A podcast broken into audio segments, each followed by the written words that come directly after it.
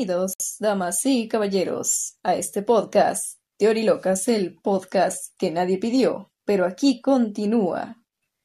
¿Por qué tan elegante, JB? Hoy es el último episodio de Más allá del jardín, muchacha. Bienvenidos, chicos. en fin, yo soy JB y estoy en compañía, como siempre, de... Ali, chicos, mucho gusto de poder estar aquí con ustedes. Y como bien lo dijo JB, este es el último capítulo en el que hablaremos de Más allá del jardín. Si es la primera vez que nos escuchas, te recomendamos que vayas primero a escuchar el capítulo 1 y 2 porque es todo el preámbulo para lo que vamos a hablar el día de hoy. Y bueno, ya saben que todos nuestros capítulos tienen una alerta de spoiler y si no has visto Más allá del jardín, pues muy mal hecho porque ya llevamos dos capítulos anteriores que llevamos hablando de esto y no puede ser, no puede ser. Yo quiero creer que si estás aquí escuchando este podcast es porque ya viste más allá del jardín. Eso esperamos, eso queremos creer, queremos confiar en la humanidad todavía. Así que, por fin, vamos a hablar de lo que todo el mundo esperaba, el preámbulo, lo más importante, el centro de más allá del jardín vamos a hablar de Greg y Worth, nuestros personajes principales de la serie. Existen muchas teorías alrededor de estos dos personajes y el día de hoy vamos a analizar algunas. Les recordamos que mucho de lo que van a escuchar aquí son análisis que hemos hecho nosotras y opiniones personales. Exacto. Que si bien no necesariamente tienen que ser populares, eh, queremos dar a conocer aquí. ¿Con quién quieres empezar, JB? Eh, no sé, un volado. En este momento estamos buscando la moneda que será digna. A ver, va la moneda. Cara, Word, Cruz, Greg. ah, no sé qué salió. Cruz. ¿Word? Yes. Ah, ok. Iniciaremos con Word. Aquí, Alex y yo estamos muy divididas porque yo sigo creyendo que Work es el personaje principal de la serie. Para mí, Greg, el pequeño, es el, el, personaje principal. Y creo que es la primera vez que nos van a escuchar divididas aquí. Bueno, principalmente, Work es el típico adolescente que está pasando por esta etapa de depresión, de todos me odian, no nada me sale bien, todo me male sale. Es la etapa del chocolate. Todo les choca y nada les late. bueno, y entonces, muchas de las cosas que suceden durante la serie, dice Alex, yo, yo no la apoyo, que son por culpa de, de Word. Vamos, que si Word hubiera sido eh, un tipo de adolescente distinto, un tipo de adolescente más abierto, más más extrovertido, creo que no hubiera tenido tanto problema en invitar a Sara a salir, en decirle a Sara que le gustaba, porque además, a mi parecer, es mutuo el sentimiento. Eso no hubiera generado todo lo que generó. En afrontar a Jason Thunderberger. Pasa de ser un personaje líder, un personaje que tiene una misión por cumplir específica, un objetivo, a, a dejarse morir a dejarse que el bosque lo consuma. Creo que el principal punto de quiebre para este personaje es en el momento en el que empieza a nevar y él simple y sencillamente se rinde y le dice a su hermano que tienen que aceptar que están perdidos y que nunca más van a volver a casa. Aquí viene el por qué para mí Greg es el personaje principal. Wirt debería ser el antagonista, que es el que le causa en todo momento dificultades, obstáculos y metas que conseguir a Greg, que para mí es el personaje principal. Tan es así que en algún momento de, de la serie es él quien se sacrifica por los dos para que su hermano pueda volver a casa. En la escena donde Greg sube al cielo, esto ya lo habíamos explicado en, un, en el episodio anterior, cuando al momento de pedir su deseo, él pide volver a casa, pero su intención era volver junto con su hermano. El hada, que en este caso sería Dios, le dice que esto no puede ser, que solamente él puede regresar porque su hermano ya fue reclamado por la bestia. Entonces, ¿qué sucede aquí? Greg intercambia lugares con Ware para salvarlo. Aquí mi teoría es que Greg nunca sale del bosque. Greg se deja morir en lugar de su hermano. Si queremos hablar de teorías, a mí me gusta una teoría un poco más positiva, donde en realidad cuando son rescatados del lago es porque están a punto de morir, pero a los dos los rescatan, los dos sobreviven, los dos terminan en el hospital y por eso al final los vemos por fin reunidos con sus amigos, con a lo mejor no lo pasan, pero estoy segura de que en algún punto eh, también los papás tuvieron que haber estado ahí o estuvieron por llegar al hospital. Y todo sale bien para los dos. Greg consigue la atención que tanto desea de todos los demás cuando empieza a contar todas las aventuras. Y Weird consigue que Sara le haga caso y que le acepte una salida. Yo apoyo más la teoría de que están muertos los dos. No, no, no sobrevivió ninguno.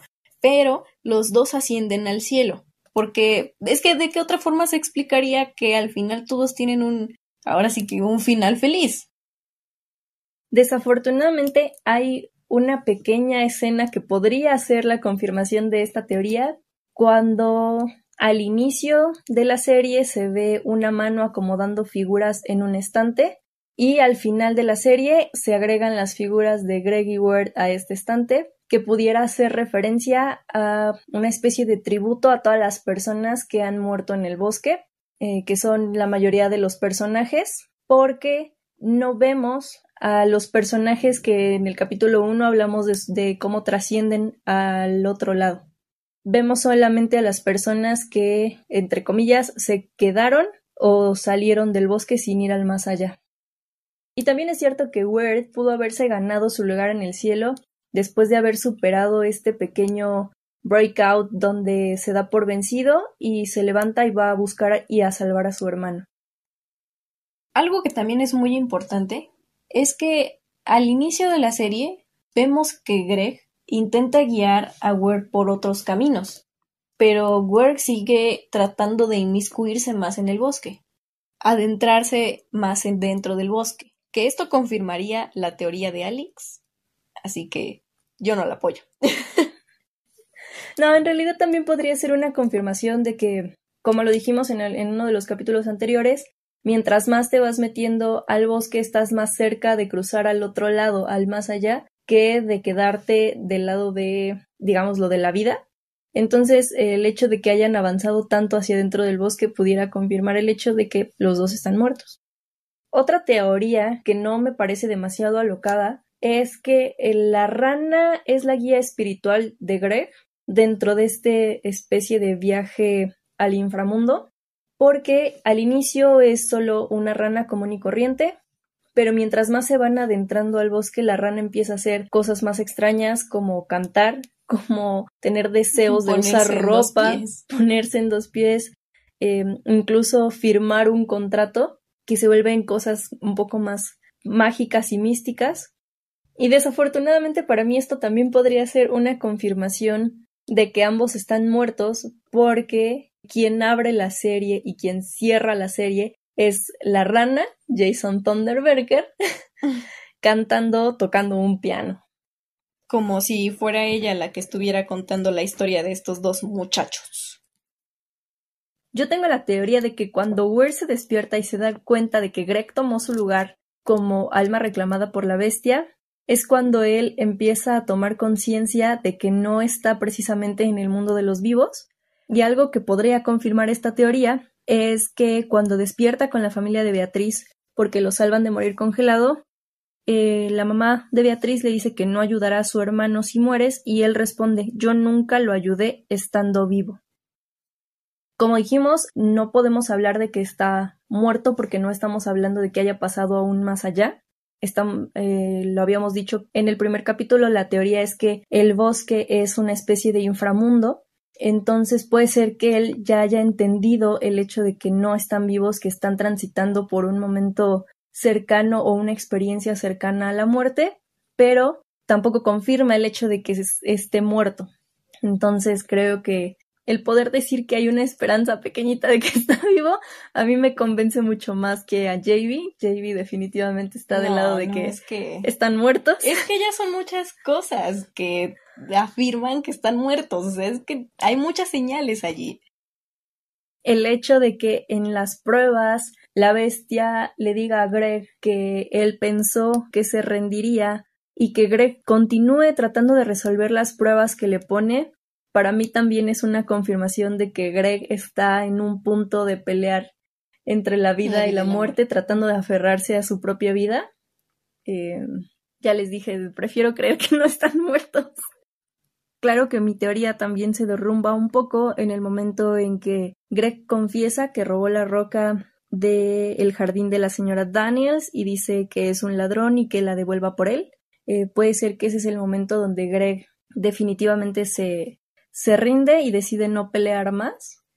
Y esto nos lleva a otra teoría, que es que el único que sobrevive es Worth, pero cuando regresa o cuando lo salvan, ya no puede enfrentarse a la realidad del hecho de que su hermano esté muerto y por eso él en su negación se va a un mundo en donde todo salió perfecto y por eso puede invitar a la niña que le gusta a salir y por eso su hermano está contando historias de aventuras, etcétera, etcétera. Pero ustedes tienen la última palabra, todo queda a su criterio y si tienen comentarios estando de acuerdo o no con nuestras teorías, pueden dejárnoslo en arroba teorilocas.pod en Instagram porque recuerden que mientras tanto la vida continúa más allá del, jardín. Uh, y ya con eso finalizamos el análisis de esta serie increíble que si no la has visto muy mal. Se están perdiendo arte. Vayan en este momento a verla. Realmente es una serie deliciosa, es una serie que se disfruta mucho verla varias veces entre más veces la veas, más detalles vas a encontrar en la serie. Más dudas te surgen. Pero creo que es lo bonito de la serie. Eh, personalmente creo que no es una serie para niños por toda la temática que maneja, porque es una serie compleja. Pero la verdad es que los niños también la disfrutan, aunque no la entiendan. Así es, mi estimadísima Alex. Y con esto venimos cerrando el capítulo de hoy. Muchas gracias por escucharnos en este último episodio de Más, allá, del, jardín. Y nos escuchamos pronto en otro capítulo más de Teorilocas, el podcast que nadie, pidió. Adiós. Agradecemos la edición de este podcast a Vanessa, alcaldesa que le gusta la mayonesa.